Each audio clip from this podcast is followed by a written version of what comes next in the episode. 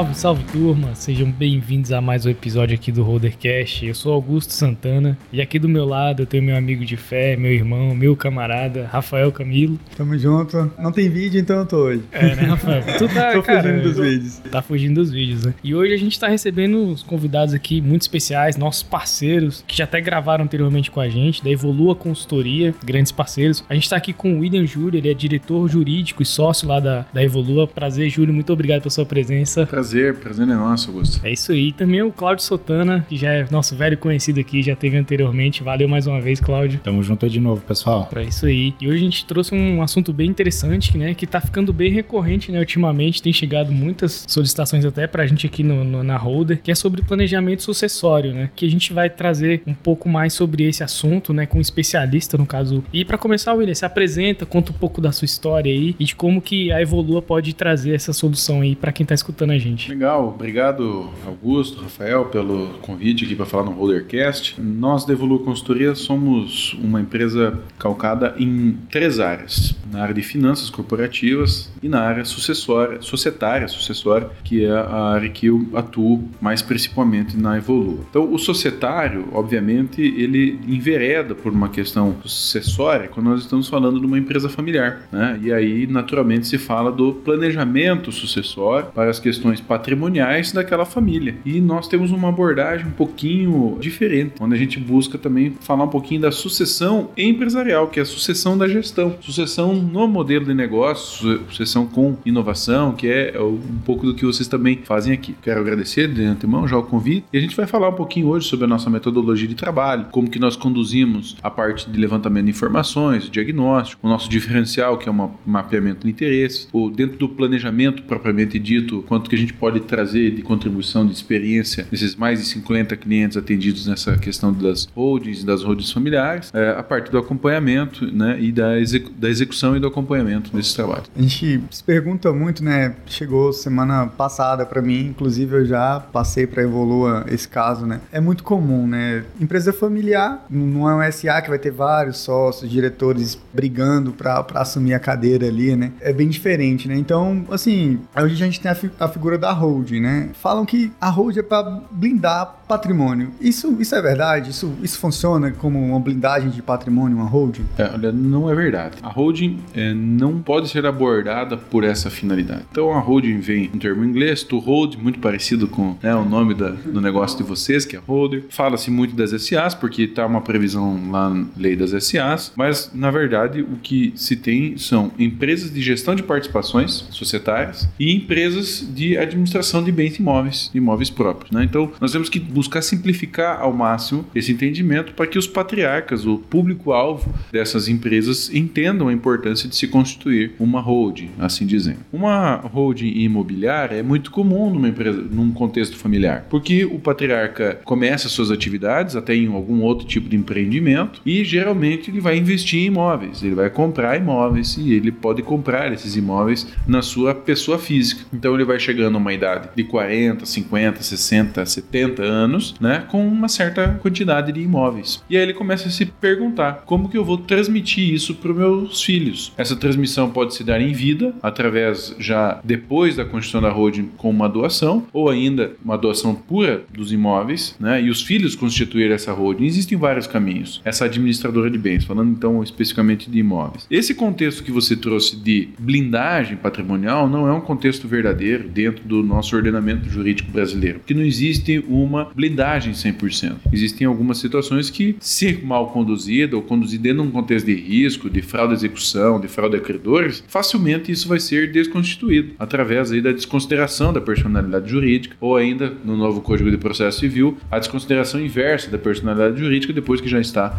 lá constituído. Então, esta finalidade de proteção patrimonial, sim, ela existe, é utilizada, mas não é o, isso o nosso propósito. Nosso propósito é prevenir conflitos familiares, ajudar as empresas familiares a se organizarem em termos de uma estrutura empresarial que consiga transmitir esse patrimônio, seja ao longo do tempo, seja de uma geração para outra. Me surgiu umas dúvidas, assim, quando eu tiver reunião com esse cliente, pelo seguinte fato. Ele me falou o seguinte, Rafael, eu quero ter essa holding porque eu tenho vários imóveis e eu quero passar esses, esses imóveis para essa holding e eu quero que, que eu quero dividir lá em percentuais e vai ser como se fosse o meu, o meu testamento. A pessoa tem 10% da empresa, ela vai ter 10% dos imóveis. Veja, o testamento já é um outro, uma outra ferramenta jurídica também que pode ser muito aplicada. Então, nem sempre é caso de holding. Quando a gente de, começa a dividir isso dentro da nossa metodologia, a metodologia da Evolua, no primeiro passo nós fazemos um diagnóstico. Então, nós analisamos lá todas as matrículas dos imóveis, os impostos de renda, e aí nós já começamos a identificar se é viável uma holding ou não, se ele pode ter uma holding ou não, se ele tem impedimento e se eventualmente o caso não seja de uma doação pura simplesmente ou talvez um testamento. A facilidade de se transformar numa holding na hora de uma divisão patrimonial é que, veja por exemplo, né, o cliente que tratávamos há pouco aqui, ele tem lá 20 imóveis, por exemplo, e dois filhos. Será que vai ser 10 imóveis para cada filho? Dificilmente, porque quando você começa a dividir 1, 2, 3, 4 até o 9 ou 10, pode ser que você agregou um valor maior que a divisão financeira. 10 imóveis para cada um pode não refletir a real divisão de participação financeira. Começa por aí. Mas se por algum motivo eles conseguirem chegar a essa conclusão de dividir em números iguais, nesse caso, depois nós vamos entrar no quesito de avaliação, né?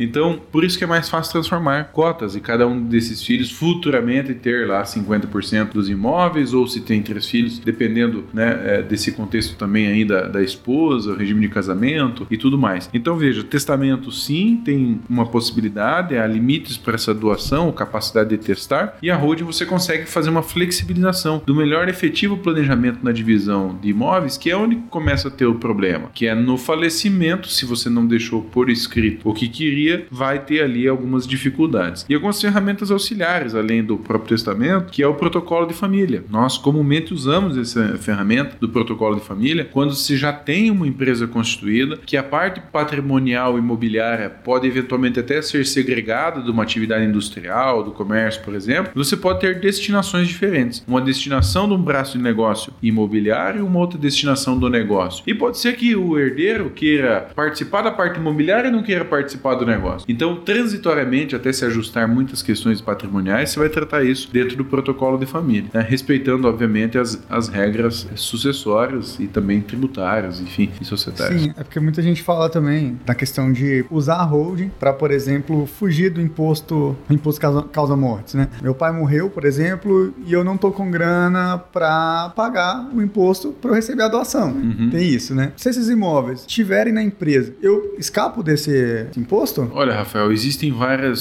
situações que a gente chega na parte tributária, né? É o, é o ponto que vocês também né, interagem muito com a consultoria. Pensa da seguinte maneira: quando você vai tratar de um planejamento sucessório e que então tem que ser analisado o ponto tributário da operação, existem aí vários impostos que você tem que levar em consideração. Vamos falar do primeiro deles, por exemplo, o ITBI. Já na Constituição da holding, você vai ter o ITBI você vai ter uma definição se esse vai ser um pedido de isenção, né, de imunidade temporária, de não isenção tem, temporária, ou se realmente eu vou pagar o ITBI. E aí, dependendo né, do município onde está constituído, eu tenho uma legislação específica de cada município. 10 imóveis espalhados em 10 municípios diferentes é uma extensão de trabalho. Outro imposto muito comum é a questão do próprio imposto de renda. Na atividade da locação e compra e venda de imóveis, você vai ter lá 11,33, podendo chegar a 14, sempre comparando a pessoa física do imposto de renda a uma economia. Mas também a economia no momento da venda, quando nós estamos já falando do ganho de capital versus a venda pela pessoa jurídica, lá 5,93, dependendo da forma como foi institucionalizado aí a questão da contabilidade, vocês são especialistas nisso. Para daí nós chegarmos no ITCMD, que é a fase final, que é quando ou doa ou morre. Ao chegarmos no, na questão do ITCMD, nós temos questão de analisar se vai ser de fato por doação entender bem a base de cálculo, se vai ser o patrimônio líquido ou se vai ser o contrato social, né? O capital social, melhor dizendo. E ainda as alíquotas específicas de cada estado. Então veja, todo esse roteiro que eu estou desenhando aqui para vocês, né? Nós fazemos isso com maestria, porque nós temos clientes espalhados em todo o Brasil e alguns deles que pensam dessa maneira, nossa, eu não quero pagar o ITCMD. Para ele, se ele tiver tempo, ele pode desenvolver um mecanismo, por exemplo, exemplo, dos herdeiros irem adquirindo essas cotas,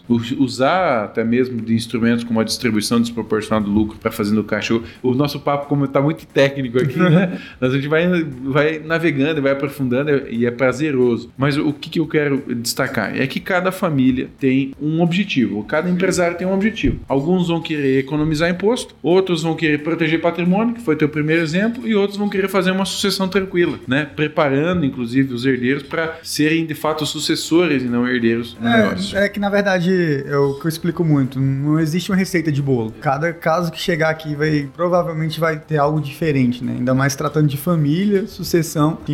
A, a maioria do pessoal que escuta o Rodercast é empreendedor, né? A, a gente tá falando de forma técnica, mas para eles já, já vai ser mais fácil o entendimento. né? É, a gente facilita bastante esse entendimento quando a gente vem na linha da metodologia, né? Então, eu sou professor, gosto de trazer essa linha da metodologia. Então, eu falei aqui, por exemplo, do diagnóstico, que é o primeiro passo, entender as peculiaridades de cada família, de cada empresa se já existe, porque, por exemplo, eu posso estar falando de uma holding de participações, eu posso ter uma estrutura um pouco mais complexa, que é uma holding para cada um dos herdeiros, para fins de já pensar no planejamento sucessório de cada um dos herdeiros desse patriarca, né? Então, o diagnóstico já nasce bastante coisa ali. A segunda fase é o mapeamento de interesses. Isso é um diferencial da Evolu, porque a gente faz entrevistas muito longas, muito longas com cada um desses empreendedores, para entender profundamente né, a sua origem, como que ele chegou até ali, quais são os objetivos dos seus interesses pessoais, profissionais, patrimoniais, né, prevenindo os conflitos. O terceiro, a terceira fase é parte do planejamento propriamente dito, que é nessa parte técnica tributária que nós conversamos aqui,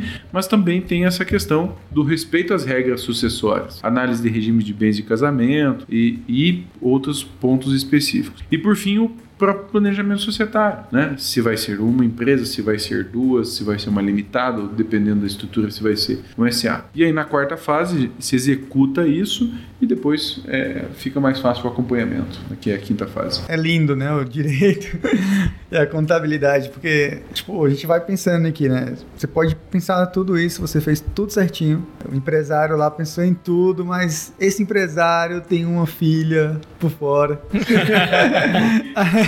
o filho, isso. Você fez tudo, pensou em tudo, só que você não pensou que tinha uma fora e ele ficou calado. Por isso que você tem que entender, né? Calado e assim, nós temos que respeitar essas pessoas têm direito, têm Sim. expectativa e no final das contas nós não podemos trazer um risco para a empresa, para a continuidade do negócio. É, porque meio que quando fez a holding ali colocou os filhos que tá ali por dentro do casamento, ficou certo. Só que ficou certo pra eles, né? A pessoa que tá ficando de fora meio que, pô, já tá na empresa, então meio que tirou do, do sócio, da pessoa física e deixou na empresa. Por, então, isso, por isso, Rafael, que o, o societário encaixa bem nisso. Porque nós não somos obrigados a ser sócio de quem a gente não quer. Então existem mecanismos para você equilibrar e liquidar essa, essa cota, né? De se acontecer o caso, de surgir um herdeiro, exame de DNA, por exemplo, às vezes a pessoa nem sabia que tinha. Então esse herdeiro vai se fazer uma sobrepartilha, eventualmente o inventário já terminou, e essa sobrepartilha vai chegar a um ponto de redistribuir as cotas sociais da empresa. Como fazer, né? Aí nós temos que invocar as regras de direito societário. E aí, é, quando a gente tem a oportunidade então de constituir a pessoa jurídica, a gente entra um pouco mais a fundo no- nos contratos sociais para discutir, por exemplo, critério de avaliação. O que na prática, tecnicamente padrão, né? É, Você vai, como contador, colocar lá artigo 1031 do Código Civil, balanço de especiamento levantado. Da nossa maneira, em parceria com conta- contadores, nós colocamos algumas regras de direito societário, propriamente dita, para que, se nós tivermos que liquidar uma cota no futuro, alguém já saiba como que se avalia aquele negócio. Né? Aí fecha na questão de valuation, finanças, societário e tributário. planejamento societário dá, dá pra conversar bastante, né? A gente.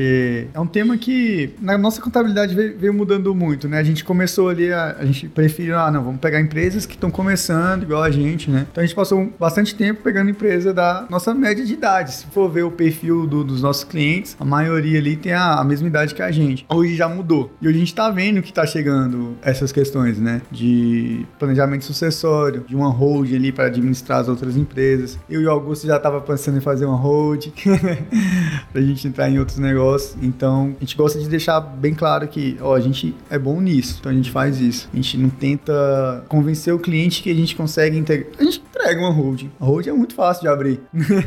Burocraticamente falando, né?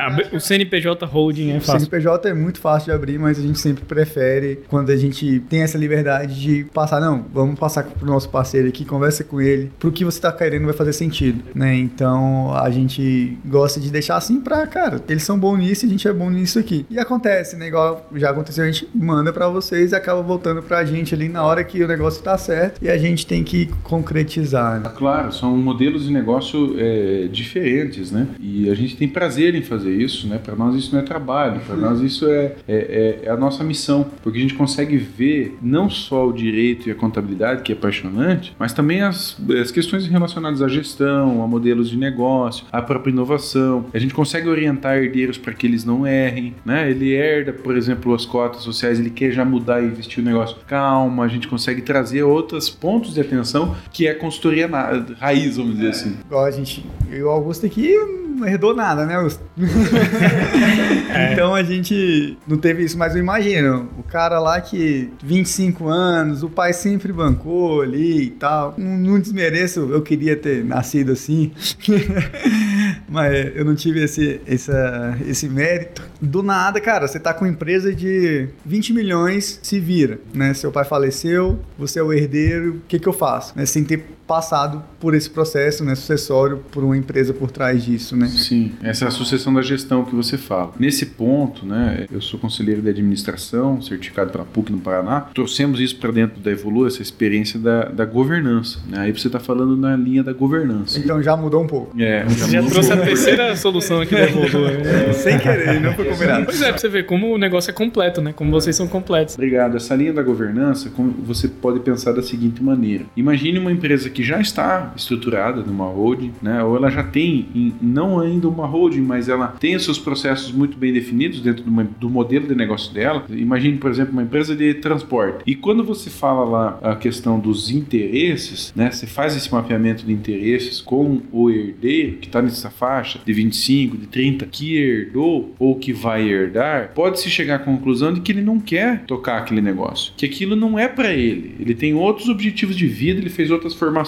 e ele não pode sofrer, ninguém pode sofrer. Nem o CNPJ pode sofrer por causa do CPF. Entenda? E aí ele vai precisar fazer, lançar mão de mecanismos da governança. A exemplo, um conselho consultivo ou uma boa diretoria muito bem formada. Ele vai precisar ser capacitado para entender as questões relativas à distribuição de lucro, prestação de contas, compliance societário. Ele vai precisar conhecer isso, mesmo que ele não queira. Mas ele não precisa estar todo dia das 8 às 6 na empresa, porque aquela não é a vibe dele, não é o negócio dele. E inteligente é o patriarca que percebe isso. E inteligente é o patriarca que percebe isso e prepara a empresa para ser vendida, né? Que aí vem de novo a nossa linha aí que já falamos do valuation. Então veja que a gente começa a dar uma, um caráter de aconselhamento a grupo familiar, né? E a empresa familiar é isso, ela ser capaz de mudar o seu modelo de negócio e enquanto isso não acontece, ela estar organizada para eventos críticos. Por exemplo, ter uma holding é muito bom para um planejamento sucessório. Ter uma holding é muito bom para fazer um momento de venda, que pode ser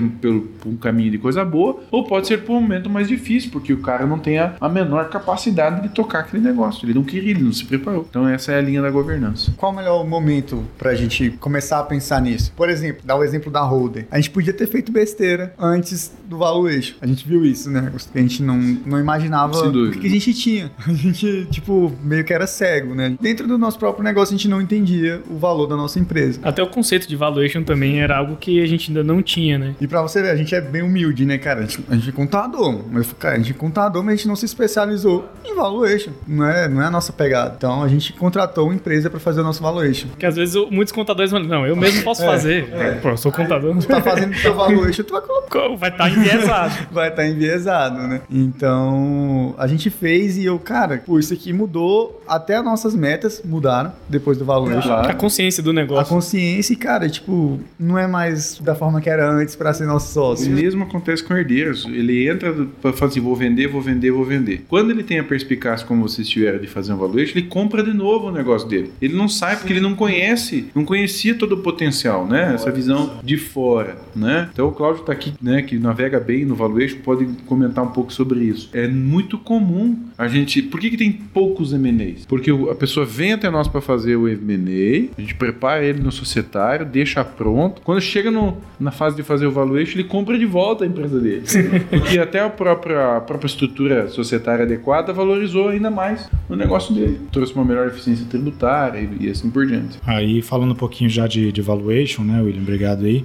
É, o valuation é uma imersão no negócio, né? Vocês fizeram parte disso, então a gente fala que, independente de ter uma operação de M&A em vista, fazer o valuation é um instrumento de gestão e de estratégia, pensando no longo prazo e na sustentabilidade do negócio. Além disso, a gente teve alguns casos já interessantes, até o William trouxe, que havia um processo de venda em andamento, cancelaram a missão por saber desse valor, e outros casos também que a gente mesmo falou: olha, não é a hora de fazer o valuation, porque tem questões aqui tributárias, societárias, pendentes aqui financeiras. Então, se você fizer uma preparação e aí sim, um longo prazo, seis meses, um ano, na hora de fazer o valuation e ir para uma operação societária de M&A, você vai conseguir trazer um valor muito maior da operação. Então, estar preparado serve sim para estratégia, pensando em longo prazo, e para uma operação de M&A para você aumentar o valor do deal. E, e deixa eu complementar, finalizar isso que o Claudio falou. Dentro do protocolo familiar ou de um acordo de sócios, comumente a gente coloca os critérios que foram utilizados para o valuation para avaliar o negócio no momento de retirada, exclusão de solução. Então, é muito legal né, a gente fazer essa interação, trocar essas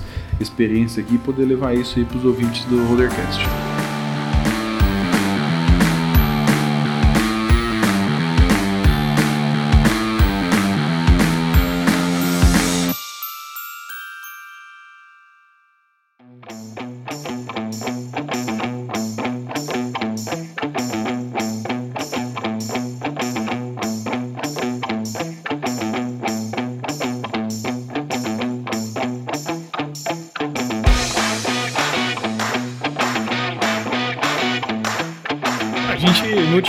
Episódio a gente falou sobre muito perrengue, né? Foi um episódio assim, interno, tava eu, o Caio e o José Passos. E a gente falou uma parte que eu lembrei hoje, quando vocês estavam falando. Que, assim, muitos de nós, né, a gente tá empreendendo, a gente falou sobre essa questão de deixar algum legado. Então, por exemplo, poxa, nasce pobre, mas não obrigatoriamente tem que morrer pobre. Então a gente trabalha a vida inteira ali, constrói um patrimônio, né? Eu e o Rafael, por exemplo, a gente vem de família humilde e tudo mais. E quando a gente vê essa questão de holding, de planejamento sucessório, de valuation, mostra que você, como empresário, começa a entrar num nível a mais no seu negócio, né? Você começa a olhar o seu negócio de uma forma muito mais estratégica. Então, o que a gente até queria, nossa intenção nesse episódio é conscientizar também, né? Muitos empresários que estão botando a cara, né? Estão empreendendo, estão fazendo a parte deles, mas às vezes por conta da, da operação também, né? Ainda não tiveram essa, essa sensibilidade de pensar, cara, eu tô trabalhando aqui, tô construindo, tô abrindo redes de franquias. Isso responde um pouquinho do que o Rafael falou antes. Ele perguntou quando que é bom fazer, ou quando que é necessário. Eu sempre digo assim, Rafael Augusto, quando que é necessário? Antes que seja necessário. Senão não era planejamento. Quando deu né?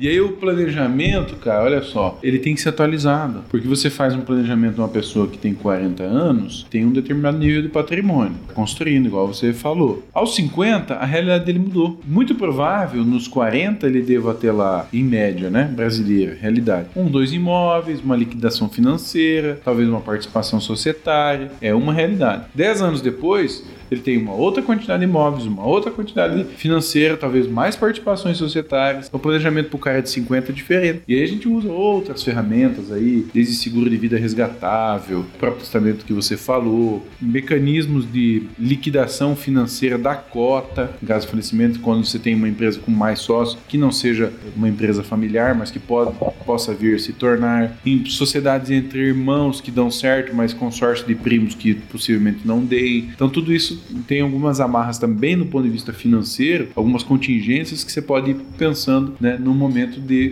disso. E evento de liquidez incerta. Vai acontecer, você só não sabe quanto. Quanto vai custar. Uma coisa que vem crescendo muito, né? A, até devido à questão da, das startups, né? É, e eu acho que dá para trazer também para o planejamento sucessório a questão, tipo, naquele funcionário top ali, né? Aquele funcionário ali, nota 11, que ele participou da empresa totalmente. Pegou os perrengues da empresa, passou por tudo. E tem o herdeiro e tem esse funcionário. Talvez, até isso dá, dá pra trazer, né? Talvez, ó, vamos trazer esse funcionário pra ser nosso sócio. Que é um, eu já pensando, pro, provavelmente eu pensaria nisso, né? Eu, com a visão que eu tenho hoje, porque a gente, todo mundo que entra na roda, a gente fala, cara, aqui a sociedade é o limite.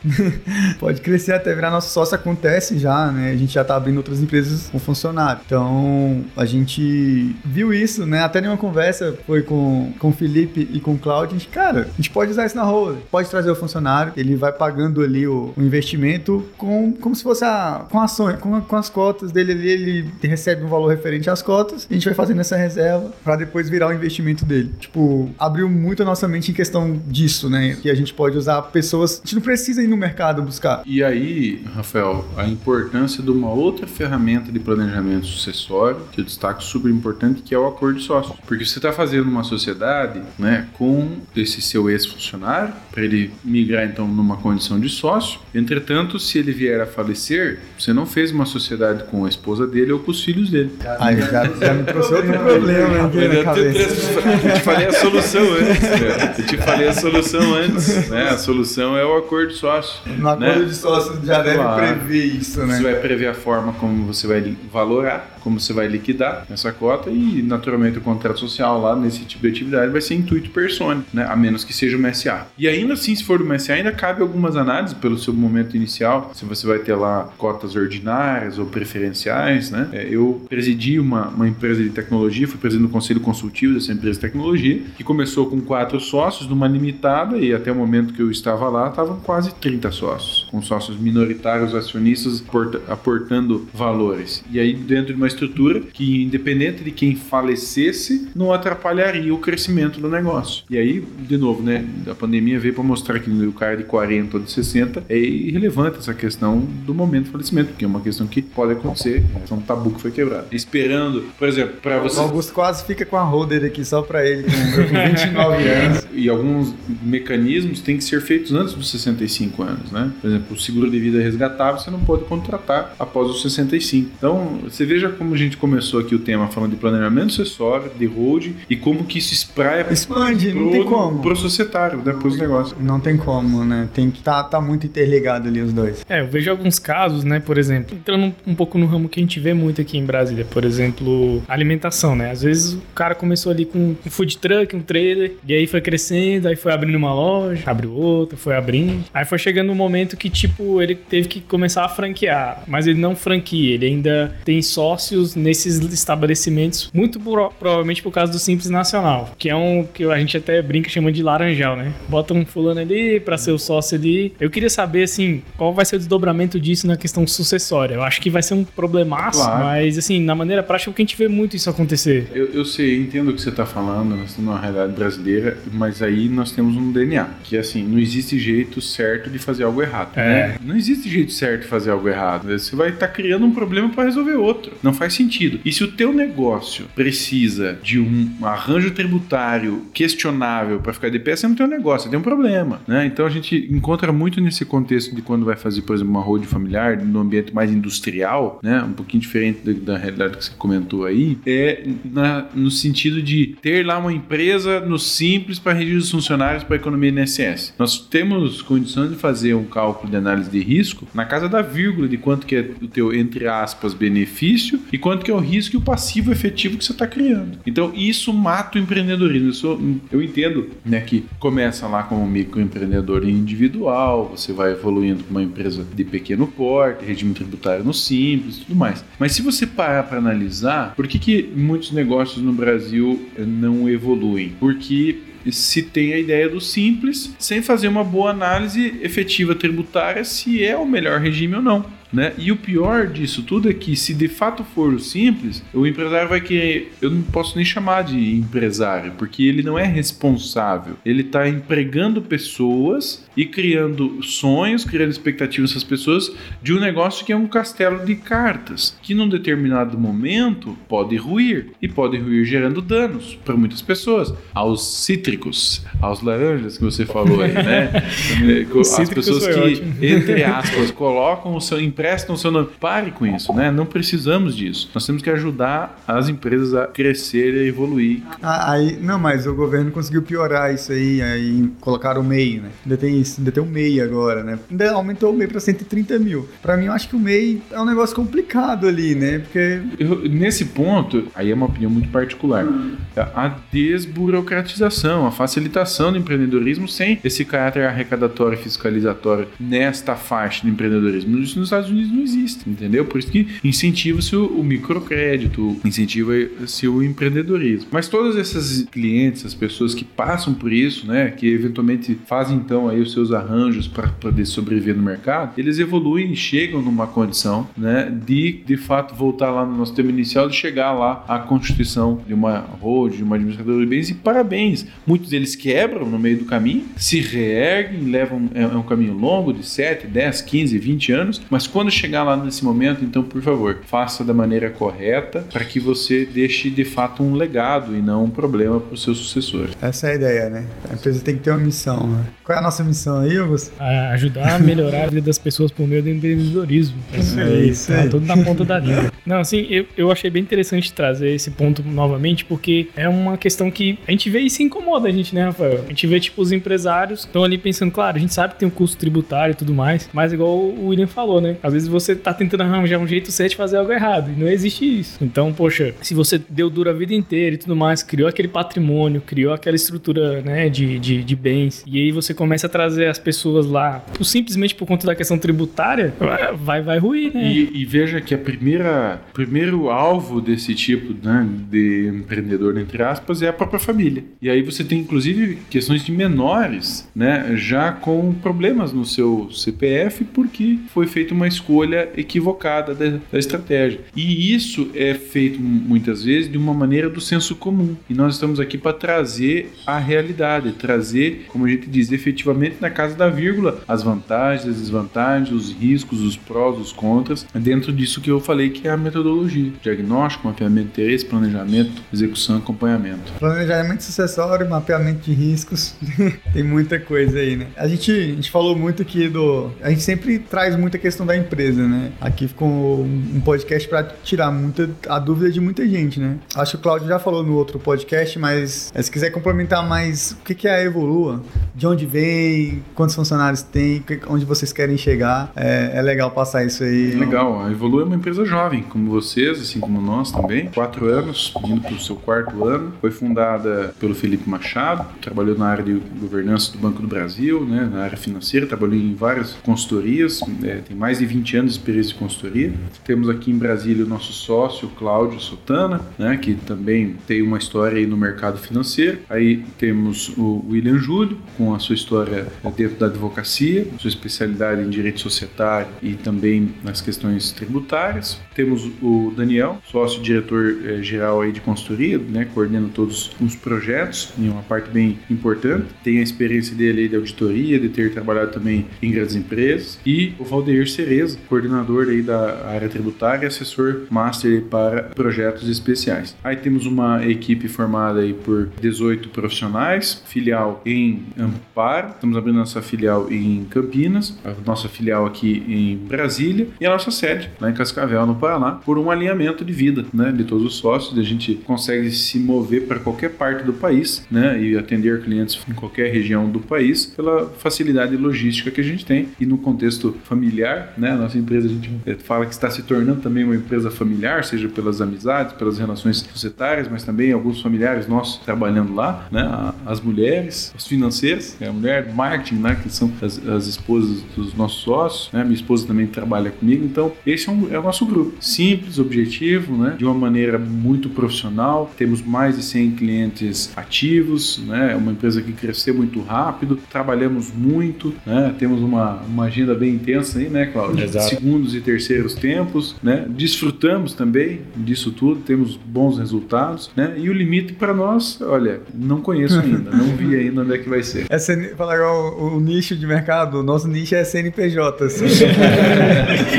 no caso deles é CPF é, também. CPF, CNPJ, é tô, show de bola. Tô tomando, tô, tô falando muito hoje, tô tomando o lugar do Augusto aqui. Não, mas cara, tá bom, cara. É, é porque eu tô aprendendo muito, cara. Eu gosto de ouvir assim. É, pra gente tá sendo uma aula também. Com certeza. São episódios assim, né, que ajudam muito a gente a, a propagar a nossa missão, né? Porque a missão do Holdercast, a gente tem a missão do grupo Holder como um todo, a gente tem várias empresas, mas a gente tem um propósito em comum, né? Que é ajudar a melhorar a vida das pessoas por meio do empreendedorismo. Então, igual eu tava falando, quando o empresário chega nesse estágio de começar a se preocupar com o futuro dele, com o futuro do patrimônio, da, su sucessão dele, ele já tem que pensar nisso, né? Então, poxa, às vezes ele, a gente tá dando um start aqui de um pensamento que o empresário ainda não teve. E nem é por culpa dele, nem ele não é negligente por conta disso. É porque ele nunca chegou a essa informação também. Não sabia que não sabia. Exatamente, né? Então, para você que escuta o Rodercast e achou esse episódio muito bacana, né? Com certeza você aprendeu muito, compartilha, né? Com aquele, com aquele empresário amigo seu. Fala, olha, cara, ó, planejamento sucessório, a gente tá empreendendo, a gente tem que pensar onde que isso vai parar, né? Porque o Flávio Augusto também falou, fala muito isso no livro dele, né? A empresa, cara, ela foi feita ou para ser vendida ou para quebrar, não tem jeito. Então você tem que pensar nisso, né? Igual a gente falou, poxa, a gente tem nossas filhas, né? A gente tem, empreende, cara,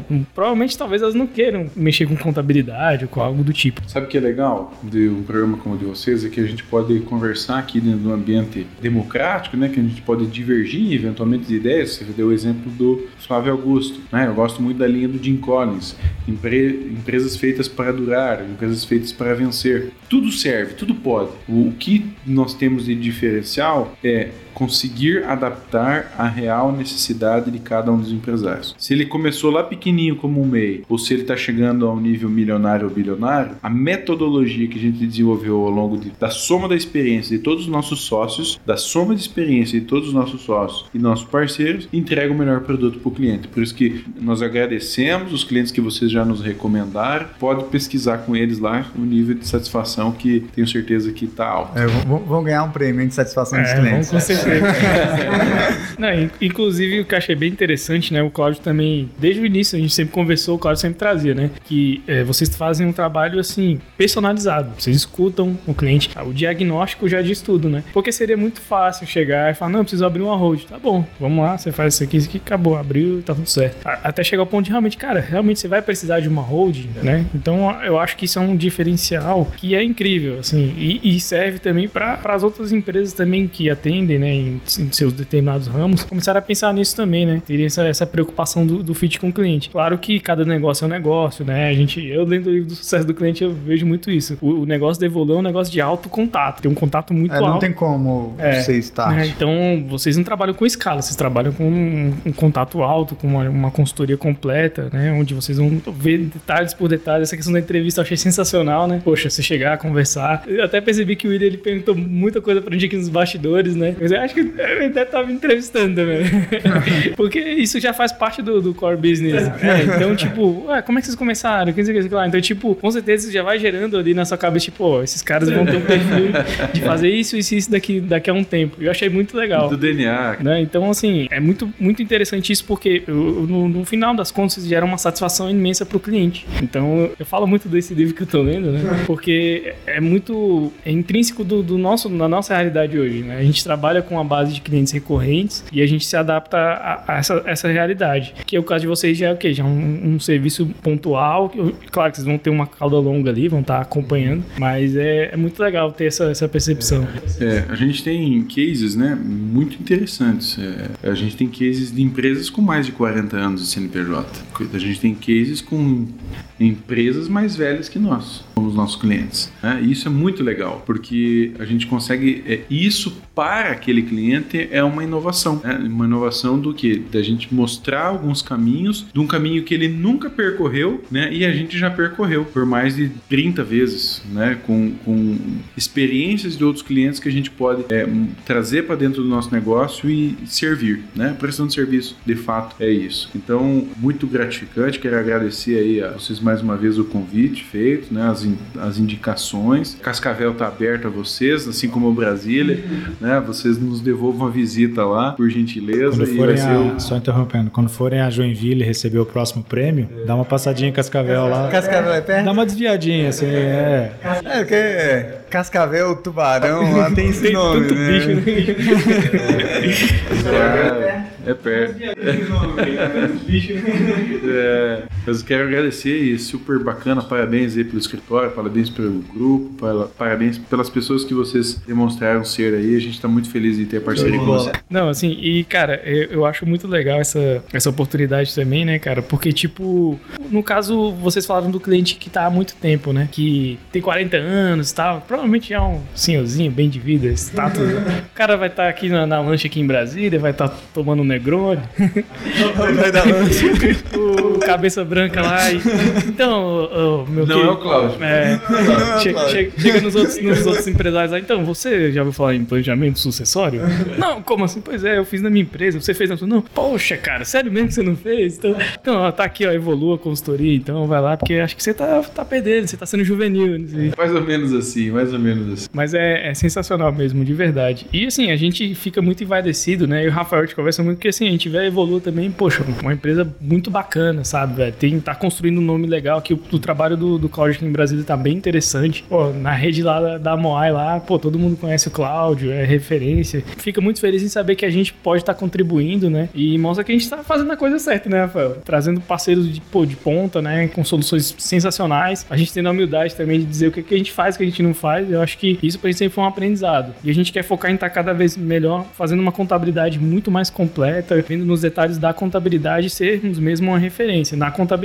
Não querer abraçar o mundo com, com, com os braços e com as pernas. A gente vê muitos erros no nosso mercado, principalmente, né? Às vezes, alguns colegas que às vezes se perdem, né? Começam a querer vender, até vender curso e esquece que tem um escritório lá pegando fogo e a gente sabe que tem muitos caminhos e, poxa, trazendo parceiros, trazendo pessoas que viram nossos sócios, né? A equipe também, a gente vê potencial. E, poxa, igual o nosso BPO, a gente viu um potencial, mas a gente não abriu mão da contabilidade. Olha, a contabilidade vai existir, vai estar vai tá evoluindo, mas o BPO vai estar ali complementando e a gente trouxe uma pessoa E o, e o BPO é a cura da, da dor de muita gente, né? Sim, Tem gente sim. Que, que acha, não, vocês são sempre meus contadores, vocês vão fazer tudo. Não.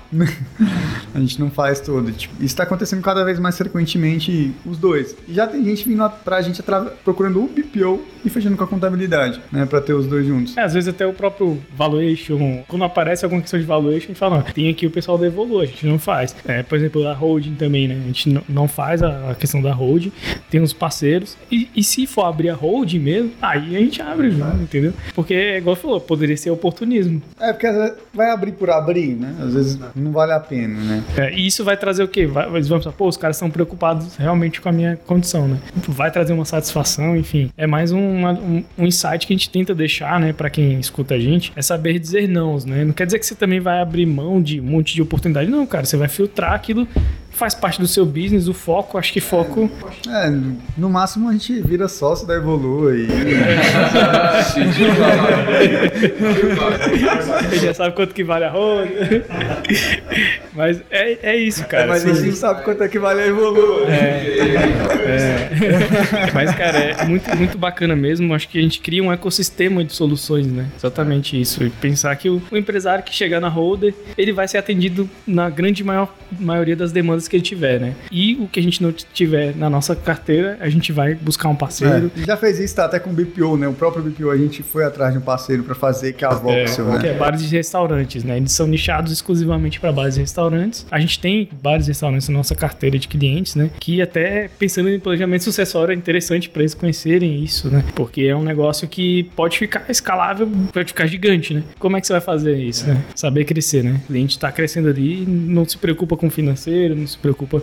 Se não se preocupa com o financeiro, vai se preocupar com, com o planejamento sucessório. É, e, a mortalidade das empresas tá aí, né? Financeira. Tá, tá no detalhe. Tá no detalhe, com certeza. Bom, senhores, eu fico aqui muito agradecido pela presença de vocês dois. Eu acho que pra gente receber aqui, pô, a Evolua, né? O Ida veio lá do, de Cascavel, veio aqui prestigiar o nosso podcast. Pra gente é sinônimo de muito orgulho. Se vocês puderem deixar alguma mensagem também final aí pra quem escuta o Rodercast. Mensagem de efeito, aquela frase. do- Ele vai falar de Collins aí, vai falar alguma Jim Collins. Aproveita. O Caio, o Caio lê muito de Collins. É, o Caio gosta bastante. da Holder como parceiros nossos, muito importante para nós, né? A nossa filial é, está em franco desenvolvimento aqui, vocês já têm, já são grandes, né? Já tem uma carteira importante de clientes e naquilo que a gente puder contribuir aí na evolução dos clientes de vocês, contem conosco que parceria é isso, é respeitar o core business, né? De cada um dos negócios e termos sempre uma relação muito transparente. No final o cliente saia, saia bem atendido e todos